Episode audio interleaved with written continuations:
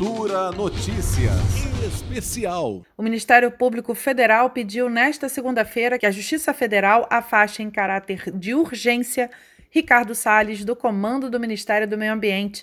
O pedido faz parte de uma ação civil pública movida por 12 procuradores da República que acusam Salles de desestruturação dolosa das estruturas de proteção ao meio ambiente.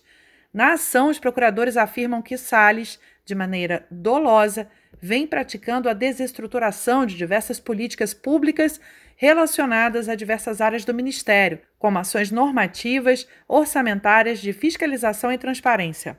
Os procuradores querem que o ministro também seja condenado por improbidade administrativa, com punições como perda da função pública, suspensão dos direitos políticos, pagamento de multa e proibição de contratar com o poder público. A ação tramita na Justiça Federal do Distrito Federal. Em nota, a assessoria do Ministério do Meio Ambiente diz que a atuação do MPF tem viés político-ideológico. Segundo a pasta, as alegações contra Salles são um apanhado de diversos outros processos já apreciados e negados pelo Poder Judiciário.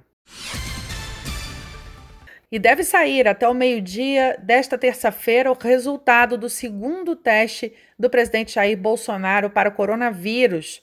Bolsonaro, que completou 65 anos em março, disse na noite desta segunda-feira à CNN Brasil que está com 38 graus de febre e 96% de taxa de oxigenação no sangue.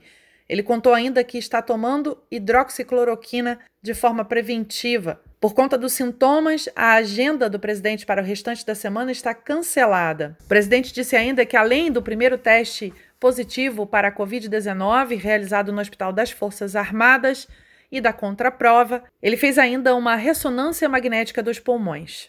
Lembrando que Bolsonaro, o ministro das Relações Exteriores, Ernesto Araújo, além de outras pessoas da sua equipe, estiveram na Embaixada dos Estados Unidos neste último sábado, comemorando junto ao embaixador americano o 4 de julho, data da independência dos Estados Unidos. Na foto oficial divulgada, nenhum dos presentes usava máscara ou estava respeitando o distanciamento social. Juliana Medeiros, para Cultura FM. Cultura Notícias Especial.